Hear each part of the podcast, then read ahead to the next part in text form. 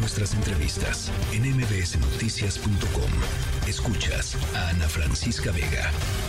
la línea telefónica Arturo Espinosa, abogado y consultor electoral, director del think tank Laboratorio Electoral. Me da gusto saludarte, Arturo.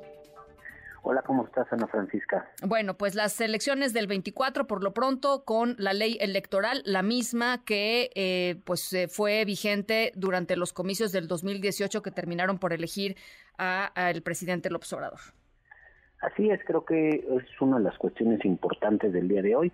Digo, el resultado ya era predecible, sabíamos lo que había pasado para el plan B, pero creo que al día de hoy tenemos plena certeza de cuáles son las reglas que se van a aplicar en las elecciones 2024. Serán las mismas que en 2018 y las mismas que en 2021. Eh, ¿Qué te dice, qué te dice esto? Digamos, y lo habíamos platicado eh, previamente, Arturo.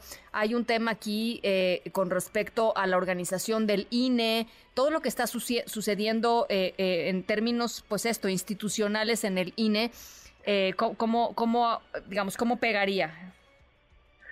A ver, yo, yo creo que está un momento importante, en un momento de definiciones. Hoy la Corte emitió una definición muy importante pero también creo que el INE tiene que empezar a tomar definiciones, no solo para la organización del proceso, sino para los acomodos estructurales en su interior.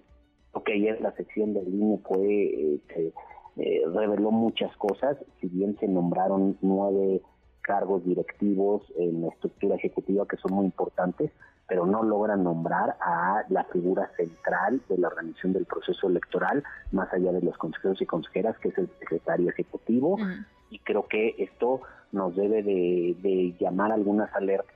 No hay un consenso entre consejeros y consejeras.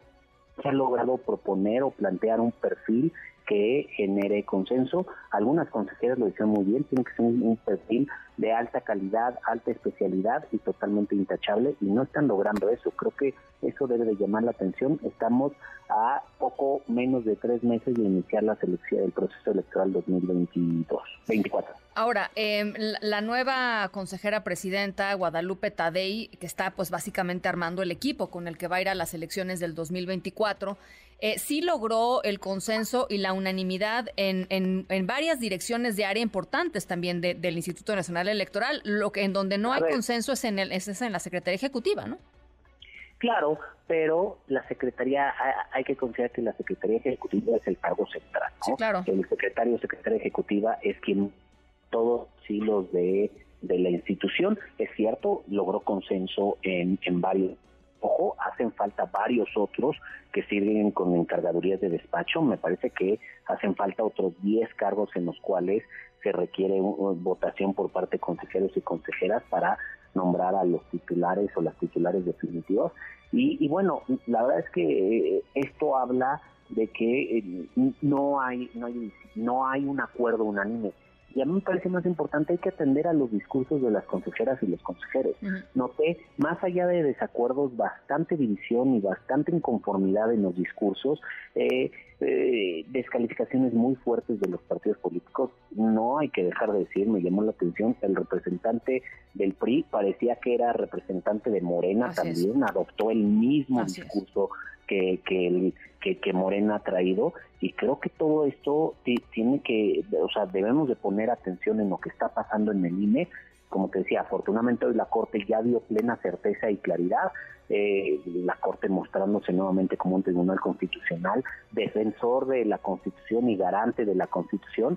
Ahora hay que ver cuál va a ser el papel del INE, porque más, no que no hay que olvidar lo, lo, que hemos visto en el INE en, en, los, en, este tiempo que está ahí la, la nueva conformación y hemos visto un, su primer acto una reunión con el secretario de Gobernación y más recientemente una reunión con el presidente, que per se no estarían mal, pero también hay que decirlo, el secretario de Gobernación y el presidente han sido dos de los sujetos más denunciados en estos años y dos de los sujetos que más han incumplido la ley. Recientemente apercibieron al, al presidente de la República por el incumplimiento reiterado a la ley y la intervención indebida en los procesos electorales. Entonces, creo que creo que el INE está en una posición en la que debe de hacer valer no solo su autonomía, sino debe de, hacer valer que va a garantizar el respeto, el respeto irrestricto a la ley y la equidad en la contienda.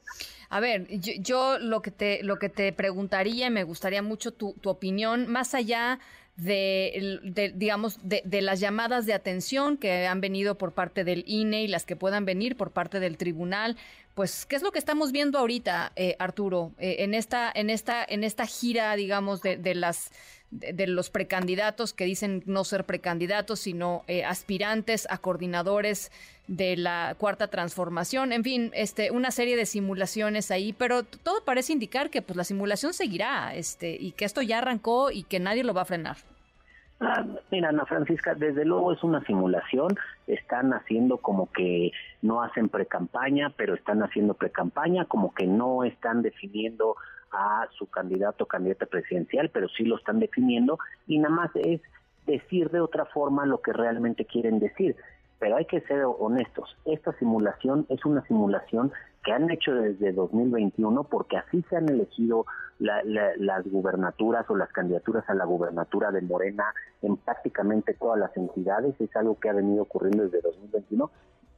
La autoridad electoral ha venido validando recubierta por un manto de legalidad que los criterios de la autoridad han permitido. Bueno, pues nada más decir lo que está en juego para 2024 a nivel federal, la presidencia de la República, los 128 senadores, 500 diputados y a nivel local son nueve gubernaturas, incluyendo la Ciudad de México, las 16 alcaldías, eh, más de mil diputados locales, eh, más de 18 mil 500 cargos municipales, en fin, es, es mucho lo que está en juego con, con este INE. Así es, y, y, estamos ante una elección sumamente grande, pero además una elección en la que ahora sí todas las fuerzas políticas se juegan mucho, porque no solo es la presidencia que, que ostenta Morena, de las nueve gubernaturas, seis gubernaturas son eh, encabezadas por gente de Morena o aliados, en el caso de Morelos el PES, pero pues bueno, Cuauhtémoc Blanco es integrante del Consejo Nacional de Morena, tres únicamente por la oposición, y en el caso de los congresos que se renuevan, la gran mayoría de los congresos, 22 eh, congresos son de mayoría morenista, entonces sí hay, hay mucho, mucho en juego políticamente hablando, es una elección muy grande y creo que aquí es donde las autoridades electorales van a tener que ser muy cuidadosos de la legalidad, de la equidad y van a tener que ser muy firmes porque por supuesto lo que vamos a ver de un lado y del otro, porque también hay que decirlo, estas campañas anticipadas también se han dado del otro lado y del otro lado de la posición también hay quienes se están promoviendo abiertamente. Y lo que tenemos detrás de la autoridad es que con la ley en la mano, con la constitución en la mano, hagan valer eh, las reglas y garanticen la equidad y garanticen que va a haber una competencia eh, real y equitativa entre todas las fuerzas políticas. Bueno, pues estamos, eh, estamos en ello, Arturo. Yo te agradezco muchísimo esta, esta lectura y, estamos en comunicación. Claro que sí. Muchas gracias, Ana Francisca. Un abrazo. Arturo Espinosa, experto en estos temas electorales. Noticias.